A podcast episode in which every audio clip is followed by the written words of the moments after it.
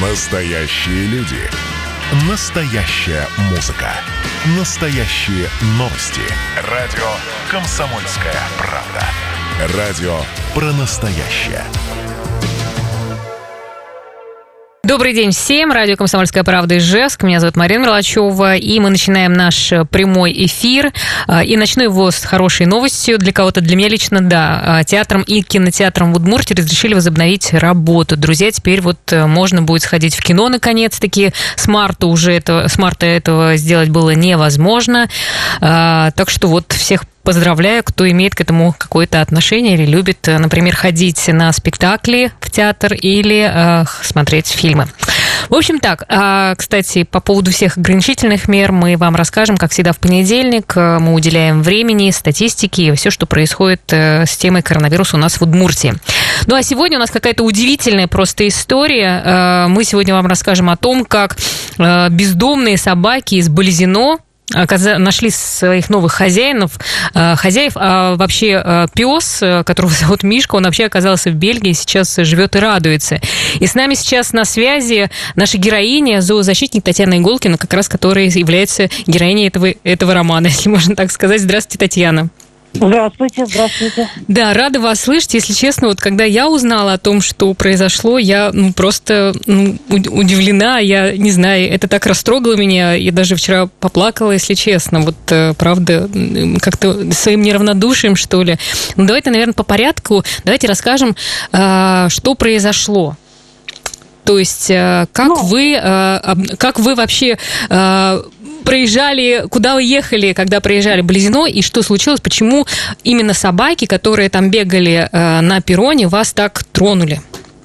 Ну, я начну с того, что я всю свою сознательную жизнь помогаю бездомным животным везде, где я живу. Вот, э, сейчас я живу в Подмосковье, вот, и ну, много и активно помогаю животным. Поэтому для меня в этой истории нет ничего удивительного.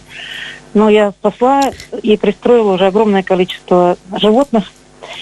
Ехала я 30 э, августа я была проездом в Болезино. Я ехала по не очень приятному поводу. Я ехала на похороны в Тюмень. Умерла внезапно родственница. Вот. И настроение было, конечно, соответствующее. Я должна была вообще-то лететь на самолете. Вся эта история, знаете, она состоит из, из многих вот случайностей. Просто какая-то хорошая... Я была, да. Да. Да. Я да, должна да. была полететь на самолете и не увидела бы никогда ни этих собак, и не остановилась бы в болезненно, понятно, так бы они там остались и, вероятнее всего, погибли. Ну, но зачем-то судьбе нужно было устроить так, чтобы я поехала поездом. И вот э, на одной э, из э, станций э, многочисленных я вышла на перрон, и э, была хорошая погода, солнечная, как сейчас помню. И э, пассажиры радостно разминали Э, ноги, прохаживаясь по перрону, а под ногами у них просто с э, глазами полными мольбы э, бродили собаки. Такие все несчастные, потерянные, голодные. И я увидела их, и просто, ну, сердце у меня оторвалось. Я поняла, что что-то нужно сделать, хотя бы покормить их. Я прям на лету, на бегу спросила у проводницы, сколько мы еще стоим. И просто как была в шлепанцах побежала к зданию вокзала вот, пробежала через вокзал, в вокзале ничего не было, кроме каких-то там засохших булочек. Я побежала там на ходу, спрашивая, где можно купить мясо. Э, прохожие удивлялись. Было видно, что я с поезда. Вот, и спрашиваю зачем-то мясо. В общем, я нашла кулинарию быстро. Быстро купила фарш говяжий и побежала. Едва не опоздала на поезд, просто чудом. Вот, проводница на меня уже ругалась. Вот, я заскочила на подножку и начала бросать им этот фарш. Они на лету его хватали были жутко голодные. Все это, конечно, производит гнетущее впечатление. И вот я тогда проводила их взглядом и э, себе сказала, что я не смогу остаться, и сказала им, дождитесь, я, я что-нибудь попытаюсь для вас сделать. Возвращалась обратно я уже самолетом, вот, но мысль об этих собаках, она меня не покидала. Хочу сказать, что у нас в Москве, в Подмосковье огромное количество бездомных животных. Это не потому, что у нас там их нет. Да просто... я удивляюсь, Татьяна, просто вы да. сказали, что на некоторых, на многих станциях наверняка выходили. Наверное, на каждой станции есть такие собаки. Почему именно да эти? Нет. Да нет? нет, нет, нет, нет. Я всегда выходила и с собой брала там э, курицу или что-то, что я брала в дорогу. Вот, я знаю, что бывает животные. Нет, вот э, кроме как в болезни, больше я нигде не встретила. Угу. Вот. И что Валезино, дальше? Правильно. Валезино, да, правильно. Да. Ну, вот, я вернулась обратно и начала думать, продумывать, как их оттуда забрать. А, я еще с проводницей разговаривала, она там на меня ругалась, когда я ехала. Я же едва не опоздала на поезд, она ждала меня, и поезд не отправлялся, я там на минуту или на две опоздала, хотя я бежала очень. Вот, и я, она меня там затащила уже, можно сказать, с, с этой, с подножки в вагон, вот, я говорю, надо забирать их. Она говорит, кого собак? Вот правда будете их забирать? Она мне сказала. Я говорю, буду стараться, постараюсь. Кого-то, конечно, всех не заберу, но кого-то постараюсь забрать. Вот, и она, конечно, всю дорогу ко мне подходила там и оказалась тоже любительницей животных. Вот, ей тоже было их жалко, и мне было так приятно, что кроме меня еще кого-то эти животные затронули. Вот, вернувшись в Москву, я начала продумывать э, вариант, как забрать. Я хотела ехать на машине туда, но посмотрев э, маршрут, 1250 километров в одну сторону, вот, и с учетом того, что дороги, качество дорог, это не московская МКАД, вот. Я от этой идеи отказалась и начала э, искать ловца, который со мной может поехать, потому что понимала, что ну, они ручные достаточно, но если я начну их ловить, понятно, что я смогу в лучшем случае поймать одно, остальные уже никогда не подойдут. Поэтому нужно было наверняка, если ехать в такую даль, нужно было наверняка знать, что мы их поймаем. А вы скольких собак присмотрели? То есть вы думали... Я никого не присмотрела. Угу. Я, я, у меня даже не было времени их присматривать, понимаете? Угу. Я вот я увидела, я даже не видела, сколько их всего там было. Я успела на телефон сфотографировать э, там одну или две, но их там было около десятка. Вот. И, в общем, э, все, все это время я продумывала. Я связалась с ловцом, здесь профессиональным, который ловит собак. Я с ней договаривалась несколько раз, но по всяким разным причинам она э, многократно откладывала эту поездку. Я начала нервничать. Вот. И э, вышла на сайты, я написала э, на ижевский сайт э, помощи животным, на, записала, написала в Глазов и написала в Болезино. Мне нигде не ответили, ответили только в Болезино, ответила мне Светлана Князева. Она, я ее попросила э, сходить на станцию и посмотреть, есть ли там эти собаки, потому что я прикладываю такие усилия колоссальные, чтобы организовать туда поездку, а это же одним днем не обойдешься. И вдруг меня пронзила мысль, а, а вдруг их там уже убили, отравили. Uh-huh, uh-huh. Вот. Она согласилась, и вместе с детьми пошла туда.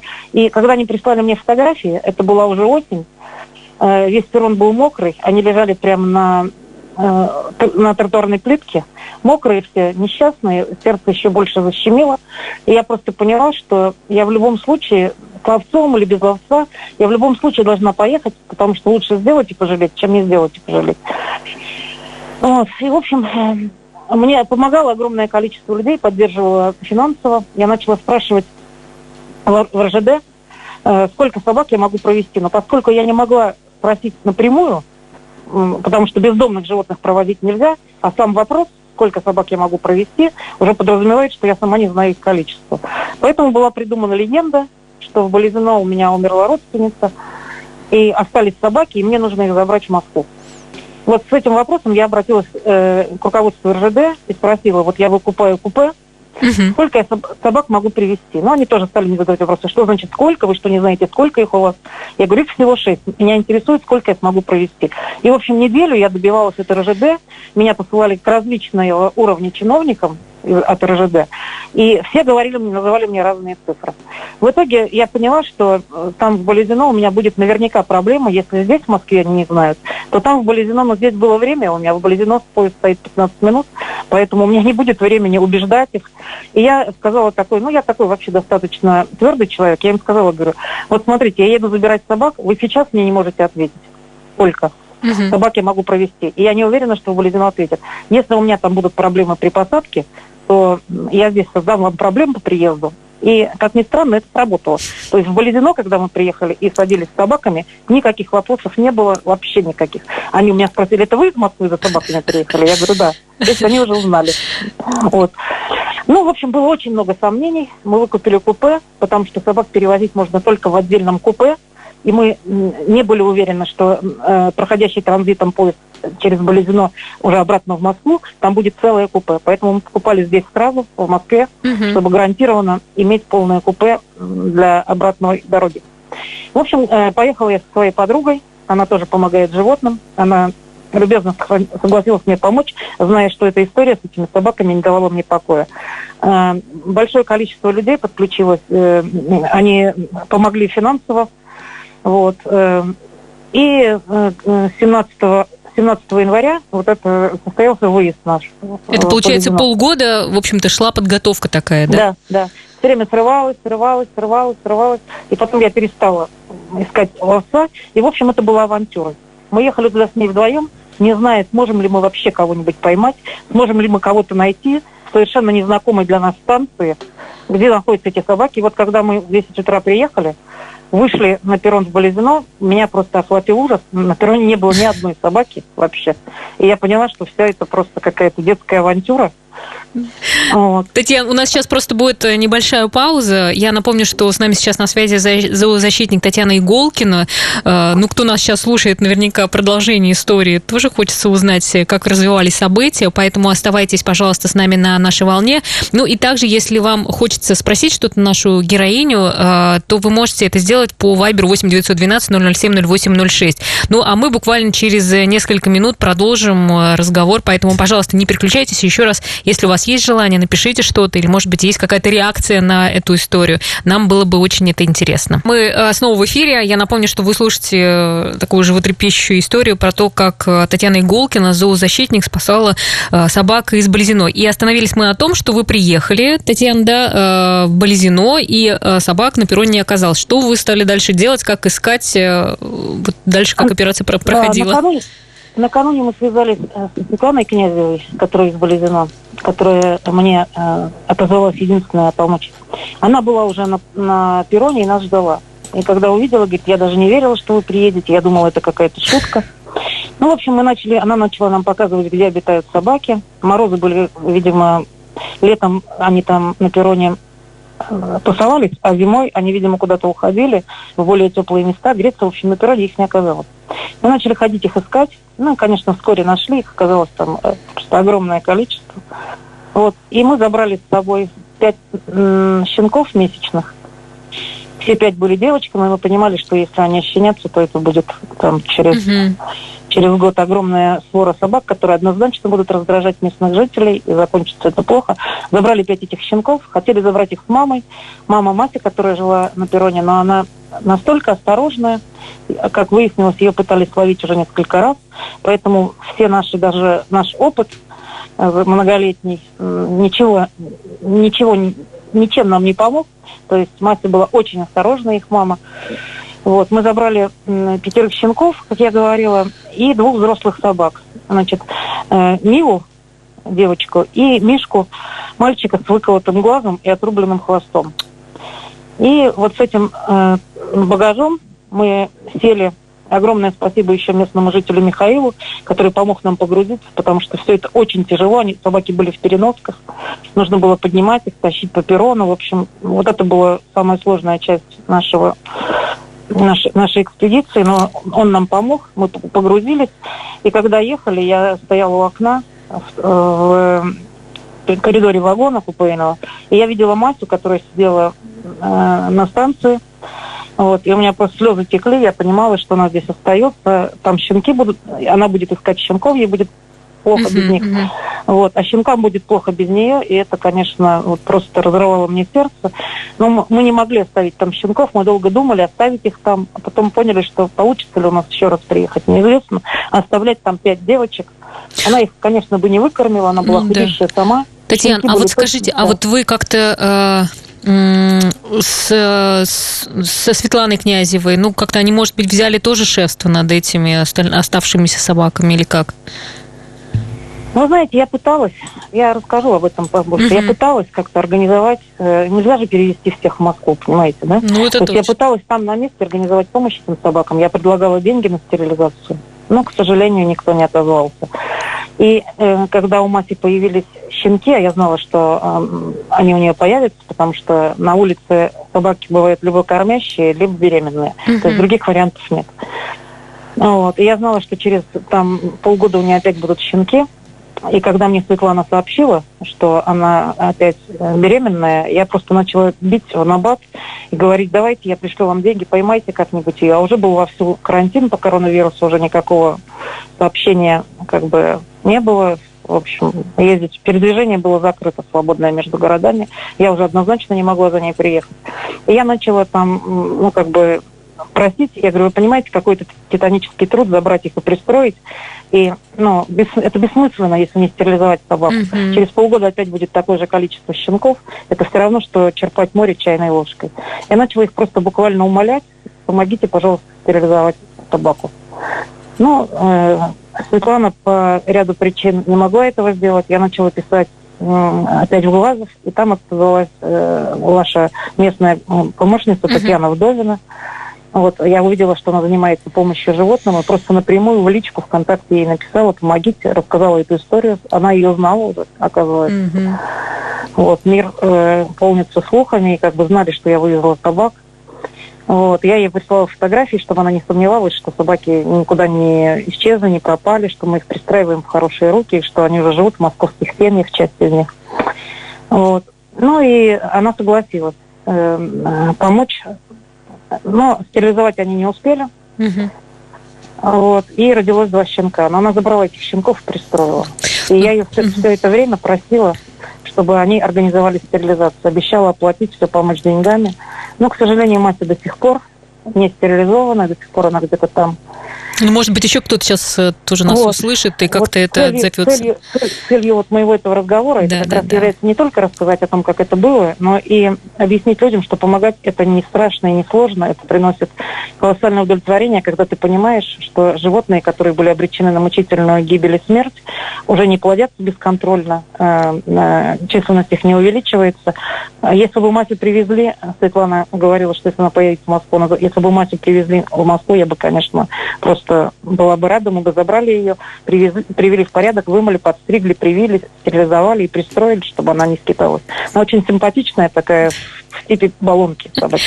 Слушайте, ну а что тогда э, судьба этих э, собак, которых вы увезли, получается, семь собак? Да, мы увезли семь собак, пять маленьких щенков месячных и две взрослые. Э, щен... Ну, с ними нужно было заниматься очень много, и, как ни странно, самым проблемным оказался самый ласковый Мишка. То есть э, у него на глазу было бельмо, и я решила, что, ну, мы сталкивались с таким, я решила, что, э, ну, его можно откапать в каких-то случаях. Мы повезли сразу его к ветеринарному офтальмологу, и приговор врача нас просто ошарашил. Она нам сказала, что глаз у Мишки выколот чем-то тонким и острым, и поэтому он не вытек. То есть э, он не повредил глаз никаким образом. Ему сознательно выкололи, выколол этот человек. В глазу была тоненькая-тоненькая дырка, прокол – вот. И отрублен хвост. И этот хвост доставлял ему обрубок этого хвоста, он постоянно его грыз. Э, как э, показало обследование и рентген, он был обрублен не по суставу, а просто, ну, как, как, как удалось рубануть кому-то, понимаете?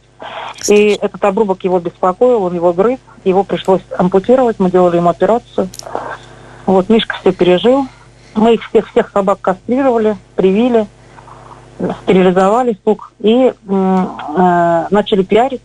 Щенки начали постепенно пристраиваться. Сейчас они, все пятеро щенков, живут в московских семьях, в очень хороших семьях. Эти люди, которые взяли этих собак, мы создали на Фейсбуке группу, которая так и называется «Дети Масеев Болезина». И там мы все общаемся регулярно, выкладываем фотографии, видео. Там прям есть вся хронология, как они росли, какими они были. Сначала они были первый месяц у меня, я над ними просто тряслась, потому что я прекрасно понимала, что без мамы оторванные от мамы вот так внезапно они могли бы ну, или заболеть, заболеть. Да? да, это было просто, я не спала с ними ночами, если они бросали есть, я впадала в панику. Ну вот как-то собачий бог над нами сжалился. Ну, самая, наверное, поразительная эта история вот этого Мишки, у которого были самые сложные повреждения, но вот самый счастливый, мне такой один из счастливчиков просто оказался. Мы хотели его пристраивать тут, он настолько ласковый, ручной, он жил на даче, мы выяснили, что он был хозяйский явно, потому что на даче там играл ребенок и бросил мячик, и Мишка побежал и принес с радостью, то есть он мог часами просто ему бросаешь мячик или какое-нибудь кольцо, и он с радостью, я выкладывала видео, все смотрели и просто поражались его оптимизму.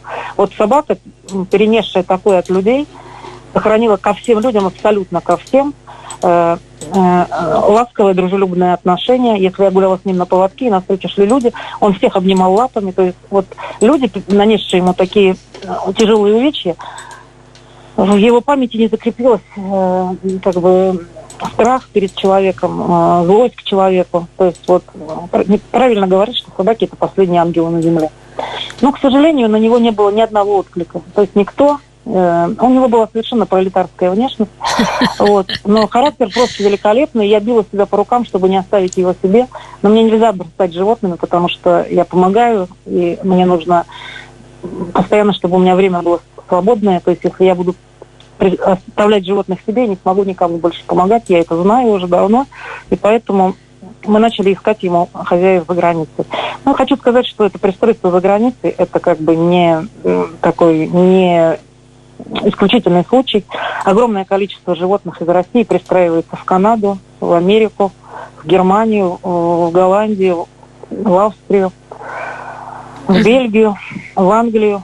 То есть э, пристройство собак за границу это не исключительно. Ну, а, слушайте, а почему они, правда, берут э, наших собак? Я вам объясню, я вам объясню почему. Угу. Относятся они к нам, знаете, как вот к дикарям из племени Мумба-Юмба. Они не понимают, как можно калечить животных сознательно, понимаете? За что вот можно было. И когда здесь у нас собак берут для чего? В основном для статуса, да? То есть собака должна понравиться. Ну, она должна быть красивой, да? А там они берут самую несчастную. Вот они нам иногда пишут, когда мы пристраиваем, присылайте того, кого здесь невозможно пристроить. То есть они не выбирают собаку по внешности, по цвету шерсти, по размеру. То есть они выбирают собаку, которую покалечил человек, и они берут собаку для того, чтобы э, изменить жизнь этой собаки, чтобы сделать жизнь, оставшуюся жизнь этой собаки счастливой. Вот, этом, вот в этом разница, понимаете?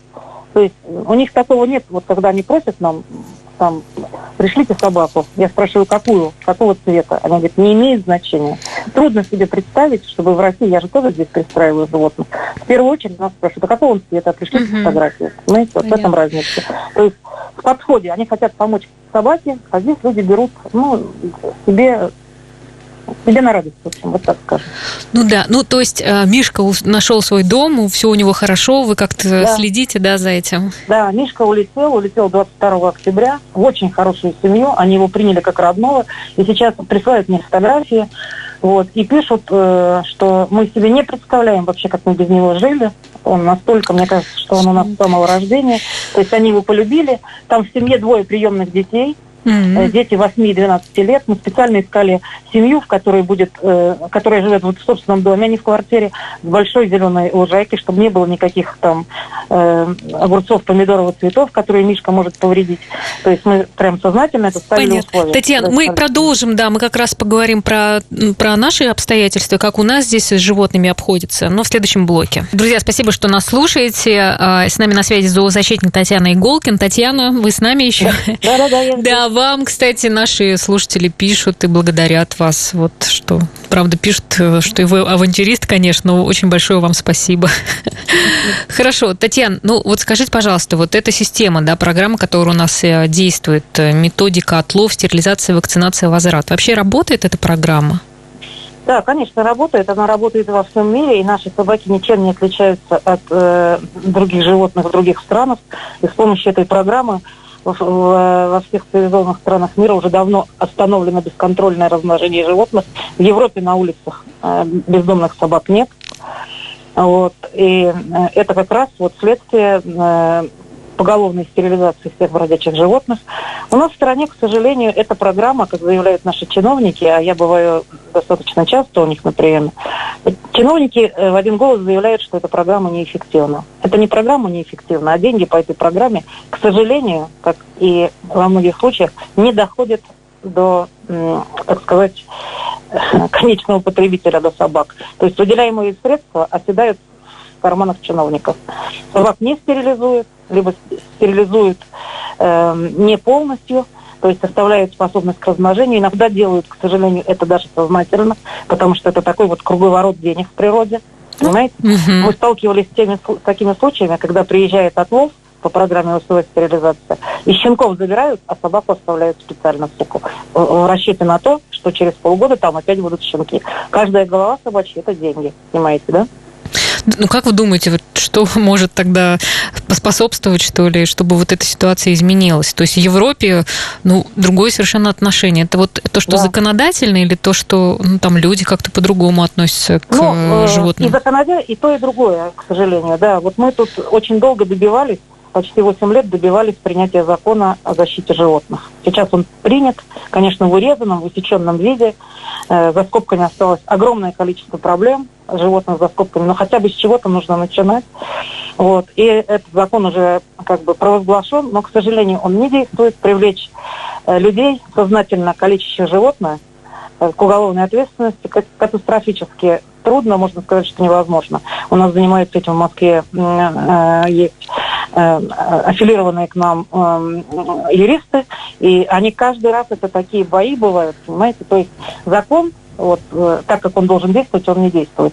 За границей сознательное причинение вреда либо убийство животному приравнивается к такому же преступлению, как по отношению к человеку. Там законодательство исходит из того, что если человек проявляет жестокость к животному, то однозначно следующим будет человек. Поэтому э, там э, наказывается так же строго, как и за аналогичное преступление по отношению к человеку. Может быть, поэтому у них и уровень преступности в разы ниже, чем у нас. Ну, а у них там чипирование, да, или э, используется? Да, конечно. У них, у них поголовное чипирование, у них э, обязательно э, э, все животные стоят на учете, то есть за животных платится налог. Этот налог идет как раз на содержание приютов для животных. Вот, в этих приютах для животных человек, допустим, заболевший тяжело, или там он может туда животное поместить. Условия там, конечно, нет сравнимые с нашими приютами. Я была в таких приютах, и это просто вызывает у нас таких защитников российских просто белую зависть, так как там живут бездомные животные. Причем там считается Э, э, перед работой, вот статистический бюргер э, немецкий, перед работой выезжает в приют, вешает сзади на плечики в машине костюм, одевает спортивный костюм, приходит, берет, это считается хорошим тоном, берет собаку на поводок в приюте и выводит ее гулять. То есть и там количество желающих гулять в разы э, больше, чем количество собак, с которыми можно гулять. Поэтому, если ты приедешь позже, тебе собаки уже не достанется.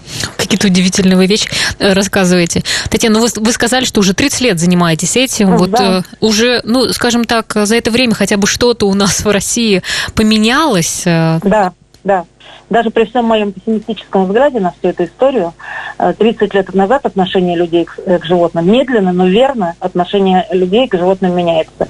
Все равно мы становимся цивилизованнее, мы читаем, мы учимся, мы анализируем что-то в своем мозгу. То есть люди начинают понимать, что нельзя обижать ни за что, причинять просто э, страдания, увечья, убивать животных, которые не делают людям ничего плохого. То есть, ну, достаточно большое количество людей это понимают, и в Москве у нас э, существуют э, целые форумы, сайты, где люди разных профессий, там, ученые, артисты, инженеры, художники, врачи и прочие специальности объединяются под э, одним знаменем, знаменем помощи бездомным животным. То есть мы, если там сбили какую-то собаку, мы создаем тему, вот, собираем деньги, потому что это все безумно дорого, ветеринарные услуги в Москве баснословно дорогие. Вот, э, бывают операции, которые обходятся, э, мне иногда мои приятели говорят, ой, мы купили такого щенка дорогого. Я говорю, какого дорогого? Они мне говорят, 30 тысяч. Я говорю, вы не знаете, что такое дорогое? Мы недавно бездомные собаки на операцию собрали 200 тысяч. Вот это дорогие. Ну, они не понимают нас, люди далекие от этого, они не понимают, как можно в бездомное животное вложить такие. Ну, это какое-то должно быть сознание, правда, да, совершенно да, другое. Да. Вот. И я призываю всех, вот цель, э, я сегодня хочу говорить, берите животных с улиц, берите из приютов, они ничем не отличаются от тех, которых вы покупаете, кроме, кроме того, что у них здоровье на порядок крепче, чем у э, животных разведенцев и породников. То есть, к сожалению, породные животные, говорю на своем опыте, я могу взять себе любое животное, как вы понимаете, от казняков, породных. Я просто понимаю, что породные животные – это, как правило, проблемы со здоровьем. Всегда. И заводчики могут говорить все, что угодно, что это неправда. Поверьте мне, это действительно правда. У меня живет породный кот – которого я подобрала на улице, и живет беспородный кот. Беспородный кот старше породного в два раза, но он абсолютно здоровый. А породный моложе него, и я просто, ну... Мы... Просто, знаете, у некоторых есть опасения, что, вот, например, э, ну, дворняга, она, ну, как бы сложно ее приучить будет, нет, э, сложно как-то воспитать. Нет, нет, абсолютной глупости.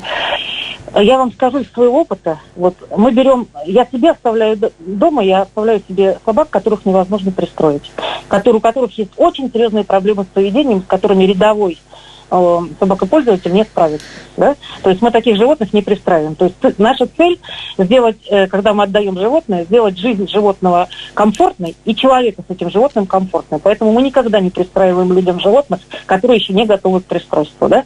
То есть мы учим их ходить на поводке, учим не гадить дома, не лаять, не портить, не выть. То есть э, весь мой многолетний опыт говорит о том, что абсолютно нет никаких животных, которых невозможно социализировать. Даже самую дикую собаку, мы забирали с улицы собаку, э, которая, которую кормили, э, задвигая палкой, корм она бросалась. Угу. Через, через год она жила уже в Польше, была ласковой, ручной, спала на диванах. Понимаете, да? То есть терпение, любовь, любовь и терпение. Слушайте, ничего ну, нельзя, да. ничего нельзя добиться э, насилием, ничего нельзя добиться грубостью. То есть любовь и терпение, терпение и любовь. И поверьте, собачьи сердца оттаивают очень-очень быстро. А преданные собаки, которые забрали с улицы, которые испытывала лишение – вы никогда не найдете. Эти собаки помнят прекрасно, и за вас они отдадут жизнь. Сейчас меня прямо, вы прям тронули. Я надеюсь, что также тронули многих людей, которые нас сейчас слушают, и, может быть, у кого-то появится это желание пойти действительно в приют, и, может быть, взять себе друга. Спасибо вам большое, Татьяна. Вы, правда, делаете наш мир лучше. Спасибо вам большое. И вам спасибо, да, спасибо. Да, спасибо за то, что... Я не знаю, как повезло этим собакам, то, что они вышли э, в этой, на этой станции Близиной, да. вот там приезжали Жалин, это просто, да. ну, я не знаю, это, не знаю, это счастливейший случай для этих собак, поэтому спасибо вам за ваше дело, но и надеемся, что, да, отклик э, будет, и э, люди будут я больше... Я очень надеюсь, что кто-нибудь поможет нам стерилизовать мастер. Да, что... вот кто, а куда, как, как найти, куда обращаться, если, например, э, ну, кто-то будет там искать, или, я не знаю, там, или как... Если как ее... кто-то откликнется помочь, да. я есть ВКонтакте, я есть в Фейсбуке, угу. Татьяна Иголкина, я ВКонтакте, Татьяна Викторовна в Да, ну или к нам можно написать, друзья. Или к вам, да, да. есть мой телефон. Мы вам можно дадим карту. Вайбер, WhatsApp. Да, может быть, эта история еще и продолжится, и мы обязательно об этом расскажем. Да, Спасибо большое. Было, да. да. Хорошего дня и все на этом, дорогие друзья. Завтра встречаемся. Доброго. До свидания. Да, всего доброго.